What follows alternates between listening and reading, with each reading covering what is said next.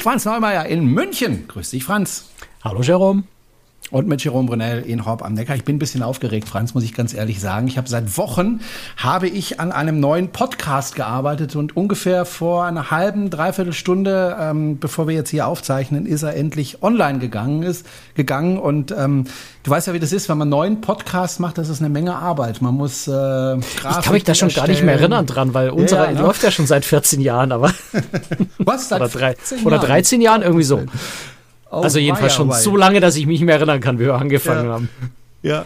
Ähm, jedenfalls, du musst da also Grafiken erstellen, du musst äh, einen Server dafür einrichten und so weiter. Also ganz, ganz viel Arbeit, auch im Hintergrund äh, von vielen Menschen, die mir da auch geholfen haben. Und äh, jetzt ist der neue Podcast online, äh, online und das ist im Grunde der Nachfolger von einem Podcast, den ich sowieso schon gemacht habe. Da ging es um Elektromobilität. Da geht es auch jetzt wieder um Elektromobilität. Sorry, wenn jetzt hier Leute zuhören, die sich nicht für Elektromobilität äh, interessieren. Wobei ich sagen muss, Bisschen wir, Werbung wir bauen das ein, ja, ein bisschen breiter stellen wir das auf. Also wir sagen auch drücklich, wir machen nicht nur zu Lande, sondern auch in der Luft und auch auf dem Wasser. Ähm, es wird auch um Elektromobilität auf dem Wasser gehen, auch bei der Kreuzfahrt. Du wirst auch zu Gast sein in dem Podcast. Und wenn Ja, wir diese Folge, die, die jetzt gehört haben, ähm, hören, dann ist ein Tag vorher mein Podcast, mein neuer Podcast online gegangen mit dem Franz als Gast. Da sprechen wir nämlich über Kreuzfahrt und Elektromobilität, was es denn da für Ansätze gibt. Wir wissen, Franz und ich, wir wissen jetzt schon, es gibt noch nicht wahnsinnig viele Ansätze, aber es gibt Ansätze und es gibt schon erste Schritte in Richtung äh, E-Mobilität auch auf dem Wasser. Und vielleicht kann ich auch die Leute insofern locken, ähm, ich werde mein eigener Schiffskapitän. Und zwar auf einem Elektroboot, was ich äh, zusammen bastel. Äh, das außerdem Ja, noch also mit Solar Jerome, Jerome ist so ein kleines soll. bisschen verrückt. Ja, Aber es ist eine super Idee. bisschen. Es ist eine super Idee. Also ich werde also ähm, hoffentlich im Frühjahr nächsten Jahres äh, zum ersten Mal mit meinem eigenen Bötchen herumschippern, äh, das elektrisch angetrieben wird und auch mit Solar. Ähm, wer das verfolgen möchte, wie ich das mache und was ich da genau mache, der kann in den neuen Podcast rein. Ich habe noch gar nicht gesagt, wie der heißt. Ne? Der heißt E-Movotion. Ähm, E-Movotion geschrieben, also englisch geschrieben. E-Movotion. Findet man überall dort, wo es Podcasts gibt, leckere Podcasts gibt. Also man findet es auf Spotify, man findet es in jedem Podcatcher und so weiter und so weiter. Franz ist zu Gast. Also das ist ja schon allein ein Grund, da mal reinzuhören. Und äh, ich habe mir auch neue Co-Moderatoren gesucht und auch gefunden, nämlich eine junge Frau, Jessica Reichelt. Äh, und einen jungen Mann, naja gut, er ist ein bisschen älter als ich sogar, ähm, ähm, ein lieber äh, ehemaliger Hörfunkkollege, wobei wir haben nie zusammengearbeitet, aber er hat auch beim Hörfunk gearbeitet, so wie ich, auch bei teilweise den gleichen Sendern wie ich. Äh, das ist der Gerhard äh, Wulff und ähm, den kenne ich auch schon seit 20 Jahren. Wir machen jetzt zum ersten Mal ein Projekt miteinander und das hat wirklich toll funktioniert, weil du weißt es ja selber, ne? man muss ja ein bisschen harmonieren, ne? also die beiden Moderatoren. Also Sie merken schon. Jerome lässt sich von Ja. seiner Begeisterung gerade davontragen und würde am liebsten den gesamten Podcast gleich hier mit reinpacken. Ähm, Genau. Aber ich würde sagen, wir reden jetzt langsam nicht, mal über. Kreuzfahrt. Genau. Also, nochmal der Hinweis, e-Movotion, einfach mal reinhören, abonnieren und äh, sich dran erfreuen und genießen. Und ähm, da gibt's auch alle zwei Wochen eine neue Folge. Und äh, ja, ich würde mich freuen, wenn der eine oder andere da auch hängen bleibt, weil das ist, wie gesagt, viel Arbeit und äh, ja, das Beste, was man da bekommen kann, sind eben Hörerinnen und Hörer. Und ich bin es jetzt auch mal kostenlos, super gespannt drauf. Also, also als einer der ersten äh, Gäste da zu sein, ist eine Ehre. Ja, genau. Es ist dann in Folge 2 bist du es. Die Folge 1 ist schon online. Die Folge 2 kommt dann mit dir und die zeichnen wir dann in ein paar Tagen auf. Freue ich mich auch riesig drauf. So, aber jetzt kommen wir wieder zurück ganz schnell zum Thema Kreuzfahrten. Und äh, diesmal habe ich ein Thema vorgeschlagen. Normalerweise sagt der Franz immer, was er gerade gemacht hat und bei welchem Schiff er war und äh, wo es hingeht und wo er war und dies und jenes. Ich habe mal jetzt ein Thema vorgeschlagen und das sind äh, Transreisen.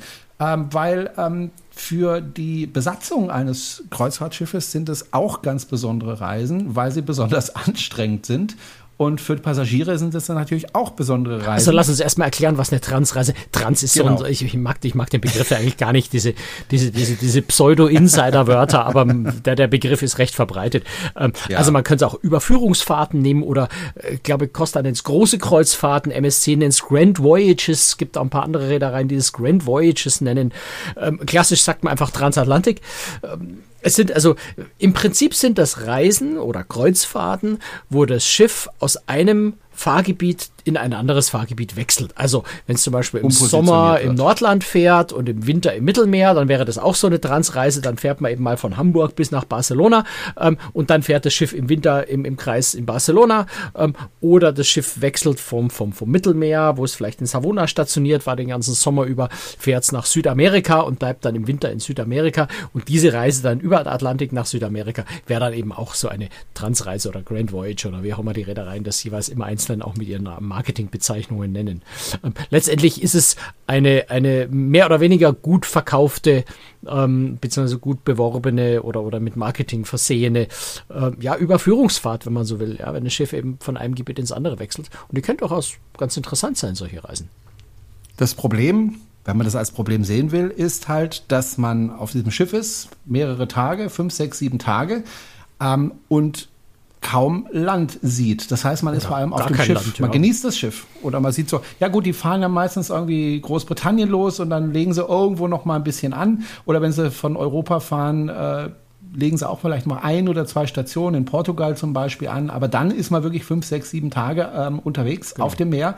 Man sieht gar nichts außer Wasser äh, kein Land. Wenn du Glück äh, hast, vielleicht wenn du Pech hast, ist Nebel und schlechtes Wetter, dann siehst du nur Regen.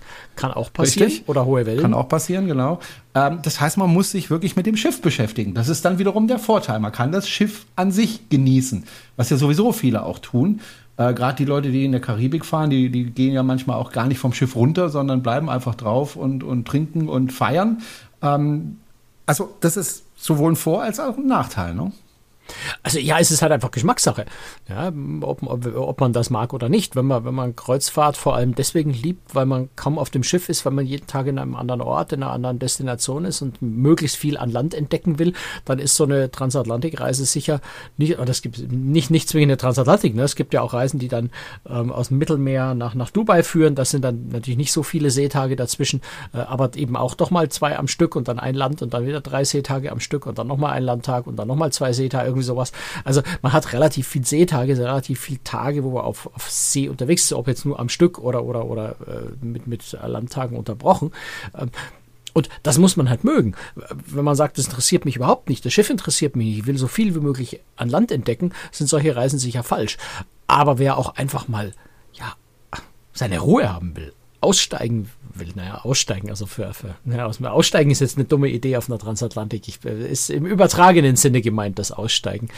Ähm, also einfach mal aus dem Alltag ausbrechen will, äh, sich mit nichts beschäftigen will, äh, keinen, keinen Druck hat, irgendwas tun zu müssen, sondern wirklich auch mal genießt sechs Tage überhaupt nichts machen zu müssen, außer vielleicht essen und schlafen.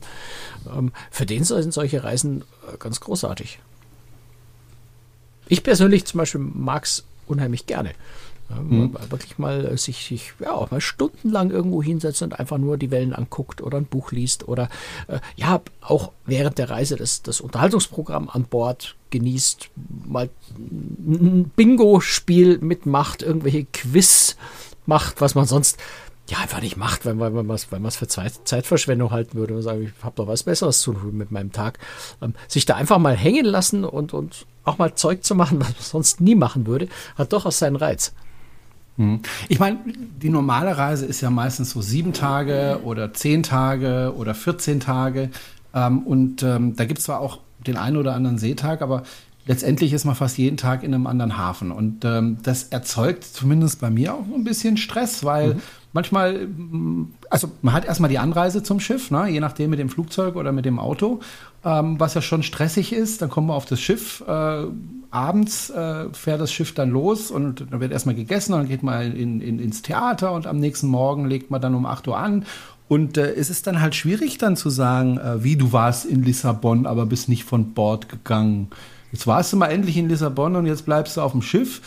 Ja, weil äh, ich einfach an dem Tag vielleicht müde war. Aber es ist schon auch ein bisschen Stress, finde ich, wenn, wenn man jeden Tag äh, eine andere Destination hat und dann jeden Tag vom Schiff runter muss, was ja auch schon mal ein Act ist, je nachdem, wie groß also das Schiff zwingt dich ja keiner runter, aber nee, klar, natürlich zwingt mich die, natürlich. Die, die Versuchung klar, ist schon sehr absolut. groß natürlich, wenn man im Aber du Ort möchtest ist. natürlich, wenn du mal in Lissabon bist, möchtest du dir da auch die Stadt anschauen. Ja. Das heißt, du buchst dann vielleicht ein Paket oder machst dich selbst auf den Weg. Das heißt, du musst dann wieder in den Bus steigen Aber du bist ja nicht der Einzige, der das tut, sondern tausende andere auch. Das heißt, es ist alles ein bisschen Gewusel. Äh, du gehst in die Stadt und dann musst du auch immer auf die Uhr gucken, dass du rechtzeitig wieder zurück zum Bus kommst, damit du auch wieder aufs Schiff kommst. Also es ist toll, also es macht ja Spaß, deswegen macht man ja Kreuzfahrten. Mhm. Aber auf der anderen Seite, das kann auch ganz schön anstrengend sein, wenn man wirklich jeden Tag in einer anderen Destination ist. Finde ich zumindest. Also ich freue mich dann auch darüber, wenn, wenn ich auf meiner Reise dann ein oder zwei Seetage habe, wo ich einfach ausschlafen kann, wo ich einfach mal die Seele baumeln lassen kann und wo ich einfach nichts tun muss, äh, auf das ich vielleicht gerade keine Lust habe, weil es ist ja auch so, du, du, du bist auf dieser Reise und ähm, vielleicht holst du dir eine Erkältung und dann hast du irgendwie kein, keine Lust mehr äh, von Bord zu gehen, weil du einfach kaputt bist, weil du halt eine Erkältung hast. Ähm, aber du gehst dann natürlich trotzdem runter, weil wann, wann bist du schon in Lissabon, um dann bei dem Beispiel zu bleiben? Ja, und äh, wenn du auf so eine Transatlantikreise gehst, da hast du einfach sechs, sieben Tage, wo du einfach die Seele baumeln lassen kannst. Und äh, ich finde das. Also nicht nur ähm, kannst, sondern genau Sache. genommen musst du, weil. Du musst. Ist ja nichts, was du ja tun kannst. Du kannst nicht ja also Land. Ja. ja. Ich habe vorhin gesagt, für die Besatzung ist es eher anstrengend, weil die Besatzung, also gerade der Bereich, wo ich gearbeitet habe, wo man also mit den Passagieren zu tun hat, wo man die Passagiere unterhalten muss, die sind natürlich den ganzen Tag gefordert. Ne? Also die müssen den ganzen Tag die, die, die, die Passagiere bespaßen, eben Bingo anbieten und äh, Shuffleboard und äh, Volleyballturnier und Fußballturnier und äh, Disco am Abend und dies und jenes, ne? weil die sind ja den ganzen Tag an Bord. Die sind eben nicht äh, tagsüber von Bord und gucken sich die Stadt an, sondern sie sind halt den ganzen Tag da. Und äh, gerade also für den Unterhaltungsbereich eines Schiffes ist das äh, tatsächlich eine ziemliche Herausforderung, wenn die da also wirklich äh, von früh bis spät ja, äh, die auch für den, auch für den Service. Dürfen. Also äh, ne, ja, nimm genau, den ja, Kabinensteward, ja, mhm. der Kabine oder die Kabinenstewardess, ähm, die können an einem Landtag, wissen die genau, wenn das Schiff um 8 Uhr anlegt, sind die meisten Passagiere um neun, halb zehn spätestens vom Bord. Da können die in aller Ruhe die Kabinen machen.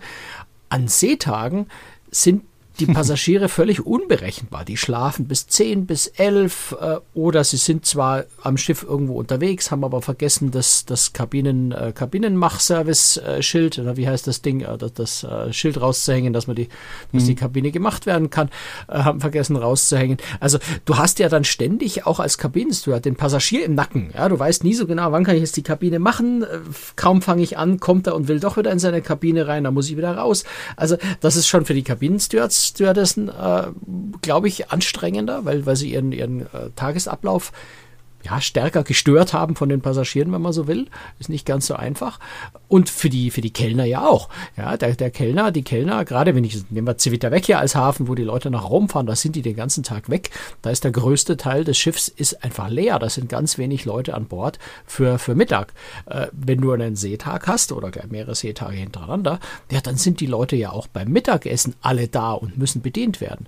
Und das ist schon ein wesentlich größerer Aufwand. Auch für die Küche, ja. Auch die Küche muss selbst fürs Buffet für Mittag wesentlich mehr kochen, hat wesentlich mehr Aufwand. Also das ist schon, für die Crew ist es echt anstrengend. Insofern sollte man sich, wenn man als Passagier auf so eine Reise geht, vielleicht auch vornehmen, auf solchen Reisen besonders nett zur Crew zu sein und, und manchmal auch so ein bisschen nachsichtig, wenn vielleicht alles nicht ganz so toll klappt, weil die stehen da unter, unter Höchststress. Das ist gar keine Frage. Hm. Was ich auch beobachtet habe, wenn ich mir die Preise für solche Reisen angeschaut habe, die Preise sind oft sehr moderat eigentlich. Also kommt drauf an. Ich habe ich hab, äh, jetzt im, im Vorfeld unserer, unseres Podcasts mal so ein bisschen rumgegoogelt oder gesucht bei verschiedenen Reedereien. Es ist tatsächlich so, dass es Reisen gibt, die da richtig günstig sind. Also äh, hier eine, eine 14 Nächte Transatlantik äh, von, von, von äh, Royal Caribbean von Barcelona. Ist sogar übrigens eine recht hübsche Reise. Barcelona, Alicante, Malaga, Lanzarote, Teneriffa, dann kommen die, die sechs oder sieben Seetage, dann noch Grand Bahamas bis nach Fort Lauderdale. Also das sind 14 Nächte. Das gibt's ab knapp 800 Euro. Das ist wow. schon wirklich richtig günstig. Ähm, ist im Übrigen aber auch bis auf die Innenkabine schon ausgebucht. Äh, wobei schon ist gut, die fängt ja jetzt demnächst schon an, die Reise am 12. November. Rhapsody of the Seas, das ist das Schiff, was äh, eigentlich in äh, Israel von Haifa aus fahren würde, was im Moment ja stillsteht.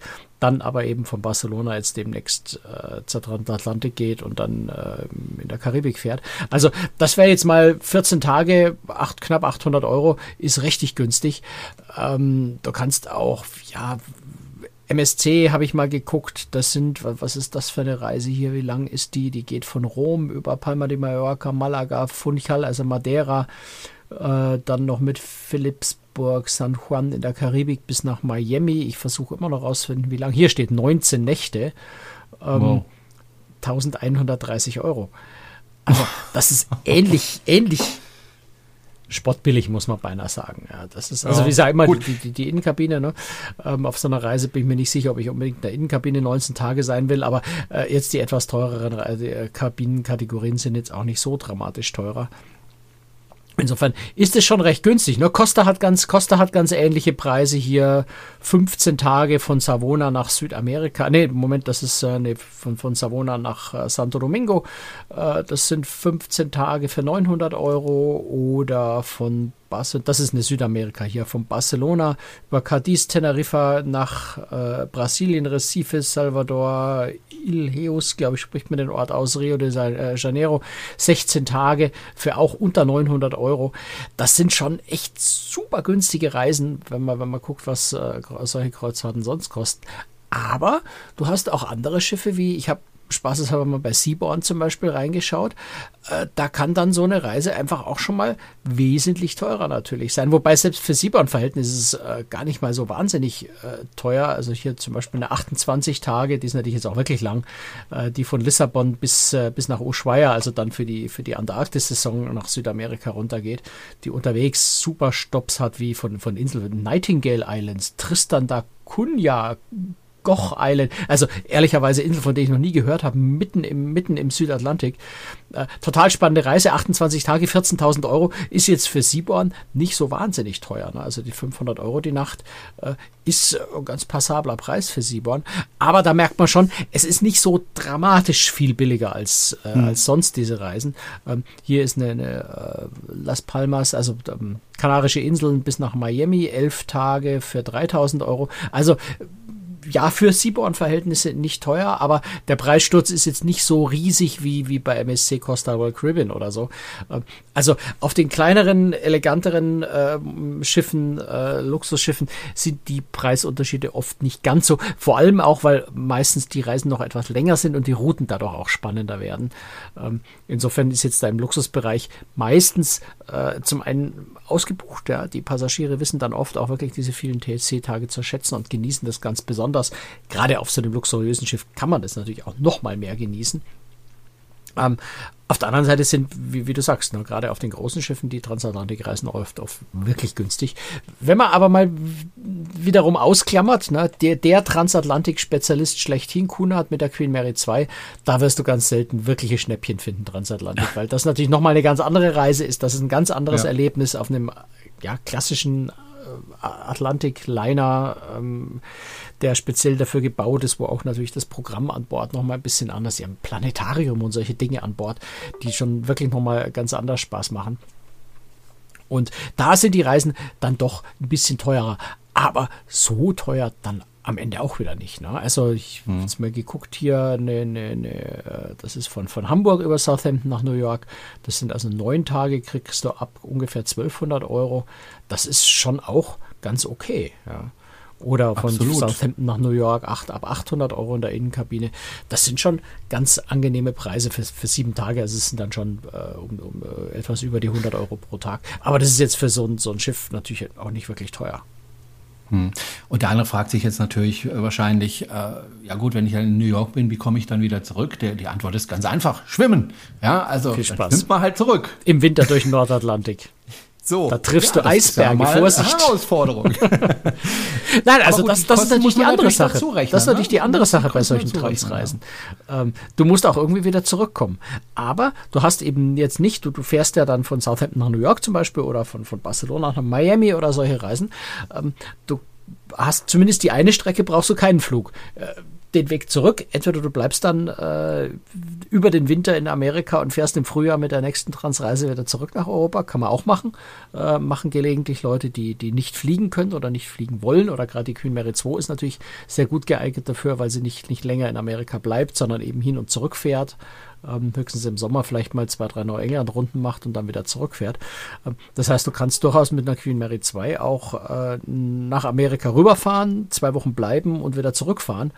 Ähm, ist auch eine Variante und natürlich gibt es auch Leute, die solche Reisen äh, ja für Umzüge nutzen. Also wenn ich wenn ich von Südamerika nach Europa umziehen möchte, kann man durchaus statt mit dem Flugzeug zu fliegen äh, mit dem Kreuzfahrtschiff das Ganze machen. Ist, da kann ist, ich da meine Möbel mitnehmen, oder? Ja, wie? das wird jetzt ein bisschen schwierig. Die, die, Möbel wirst du trotzdem in den Container packen müssen, wenn du überhaupt Möbel mitnimmst. Also viele Leute, die solche Umzüge machen, reisen dann ja eher mit kleinem Gepäck, sprich nehmen nicht ihre gesamten Möbel und Auto und solche Sachen mit, sondern äh, kaufen das oder mieten halt möbliert dann im neuen äh, Wohnort oder ähm, vor der Pandemie zum Beispiel war eine Reise, ich kann mich nicht mehr genau erinnern, ich glaube, es war auf einem Costa-Schiff, äh, wo sogar eine ganz große Gruppe von Leuten äh, von Südamerika nach äh, Europa umgesiedelt auswandern wollte. Die, die hat, äh, ist, ist dann an, an, an, Corona gescheitert. Aber ähm, das kann man also durchaus machen. Und der Vorteil ist zumindest anders als beim Flugzeug. Kannst du halt vielleicht auch, wenn in der Kabine genug Platz ist, würde ich aber mit der Reederei vorher absprechen und vielleicht auch ein paar mehr Koffer mitnehmen. Also statt nur einem vielleicht dann zwei mhm. oder drei Koffer,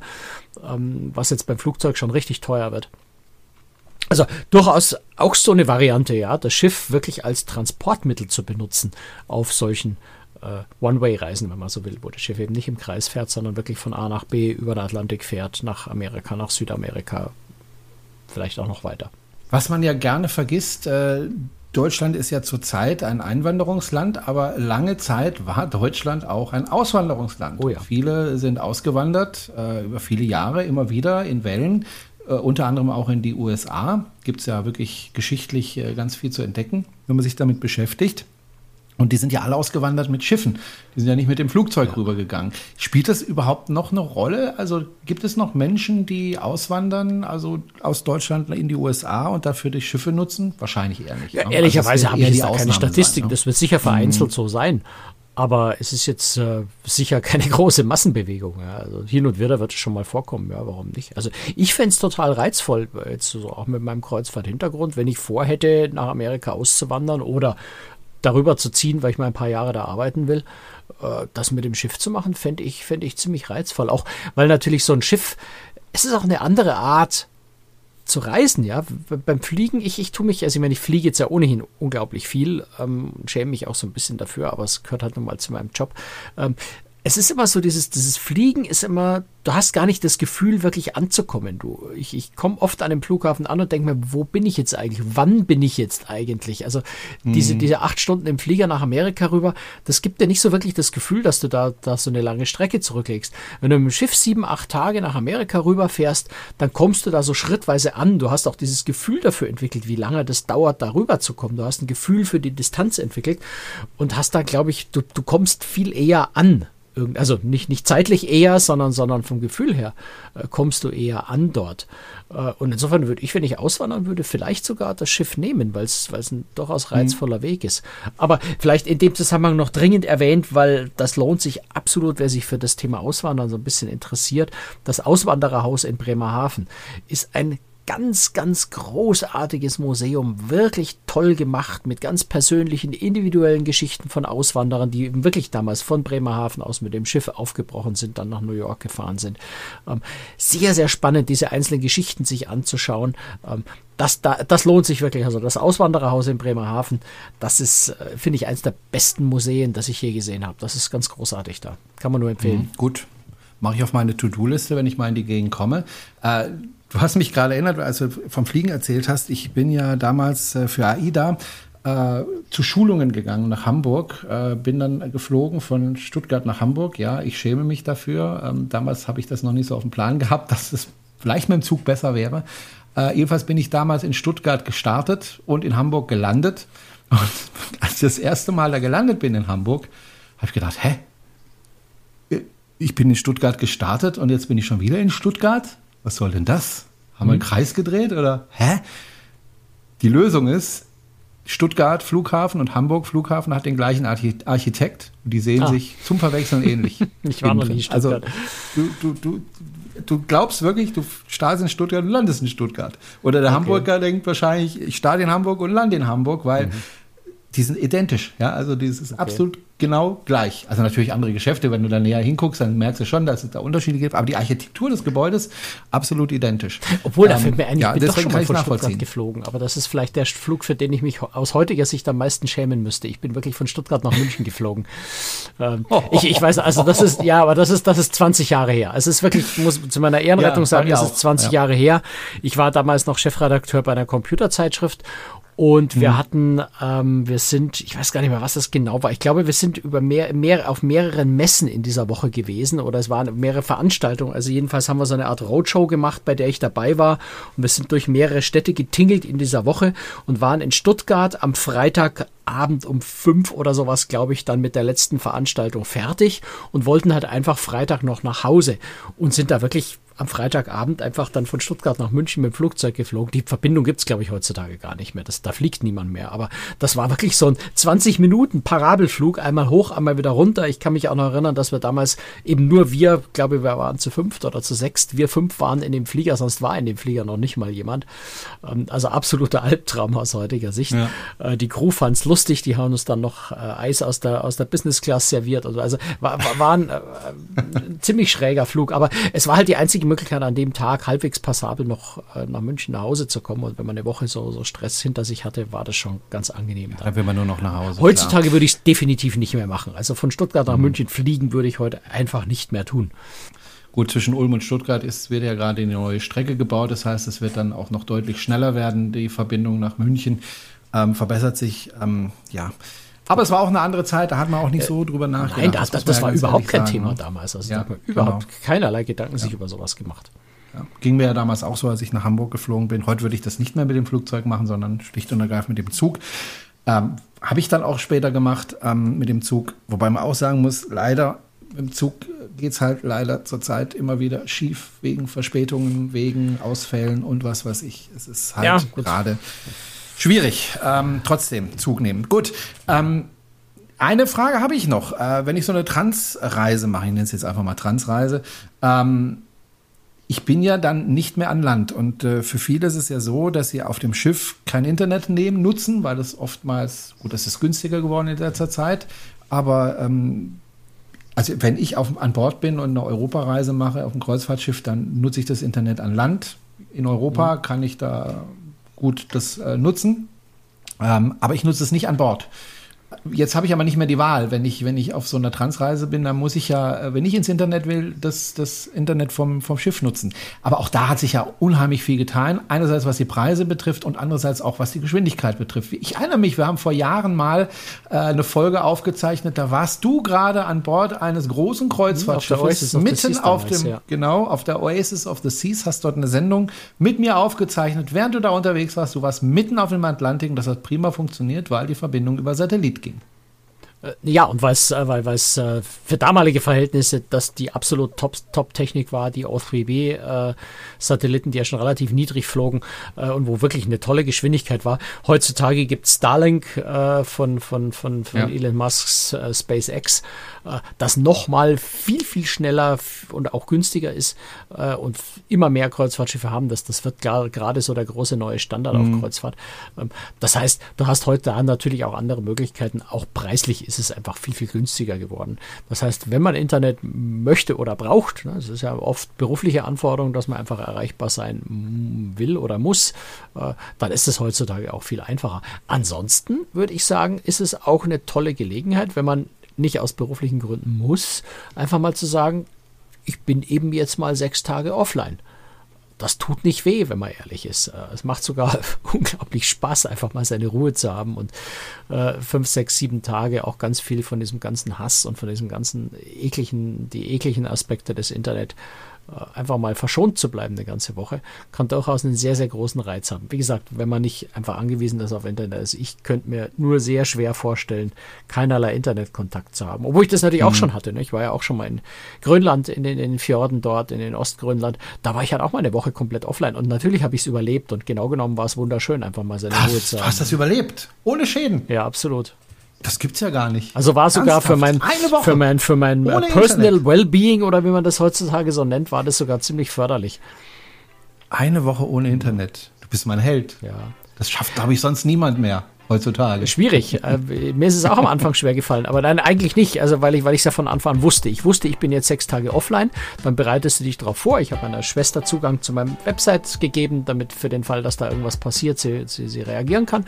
Aber dann habe ich halt einfach auch eine Woche lang nicht gewusst, was mit Großtricks passiert. Und wenn Großtricks äh, ja, abgestürzt wäre, der Server explodiert wäre, ich hätte nichts machen können. Und das Wissen, ja. dass du sowieso nichts machen kannst, das, das entspannt ganz wieder. viel innere Ruhe. Es gibt enorm viel innere Ruhe. Okay. Gut, wir sprechen gleich in der Aftershow. Für all diejenigen, die uns finanziell ein bisschen unterstützen, gibt es ja noch die Aftershow dazu. Da sprechen wir nochmal über die Situation in Israel, beziehungsweise ähm, die Situation am östlichen Mittelmeer, die eben durch, die Isra durch den Israel-Palästinenser-Konflikt da äh, schwierig ist. Da reden dann nochmal drüber, was es für Auswirkungen derzeit hat. Das in der Aftershow. Und ansonsten hören wir uns in zwei Wochen wieder, gell, Franz? Bis dann. Tschüss. Genau, bis dann. Ciao. Servus.